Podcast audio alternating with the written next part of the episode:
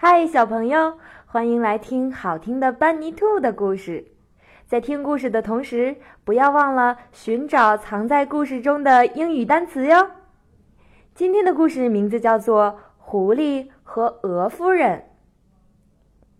有一天，鹅夫人到水边洗衣服，这时候狐狸从河的另一旁经过。哈哈。他低声地说道：“那只肥嘟嘟的鹅可以让我美美的饱餐一顿。今天夜里，等它睡着了，我就爬进它的房子里抓住它。”然而，这只狡猾的狐狸不知道班尼兔听到了他的计划，于是狐狸刚刚走开，班尼兔就一蹦一跳的。跳过了垫脚石，来告诉鹅夫人狐狸的奸诈计划。哦，我该怎么办呢？鹅夫人心绪不宁地哭着说：“这个可怕的狐狸要是闯进我的家，我可就无法逃脱了。哦，怎么办啊？”他哭啊哭啊，把刚要洗的衣服弄得越来越湿。嘿，听我说，鹅夫人，总是喜欢戏弄狐狸的班尼兔说：“我有一个好办法，把你要洗的衣服捆成一捆儿，放在你的床上。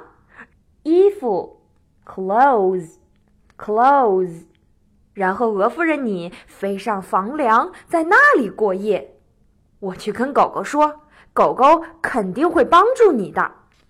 于是那天晚上，鹅夫人就按照班尼兔的建议去做了。她把要洗的衣服捆成了一大包，放在黑暗的角落里的那张床上，然后她飞上了房梁，紧张的等着看会发生什么事。果然，午夜时分，门。吱扭的一声，被推开了。狐狸悄溜溜的走了进来。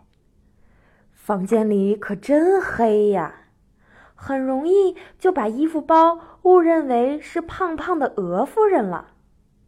这只狐狸舔着嘴唇，流着口水，它抓住衣服包，破门而出。但是这只狡猾的狐狸并不知道。狗正在门口外头等着它呢。假如这只狐狸不丢掉包裹逃命，它一定会被狗给抓住。于是，狐狸丢掉了衣服包，疯狂的开始逃命。第二天早晨，消息就都传开了。村庄里的动物们听到狐狸企图偷鹅衣服要洗的衣服，都笑个不停。他们认为狡猾透顶的狐狸竟然想要偷别人要洗的衣服，真的是太愚蠢了。小朋友，今天的故事讲完了，狡猾的狐狸最终还是受到了惩罚。那么，你们找到藏在句子中的英语单词了吗？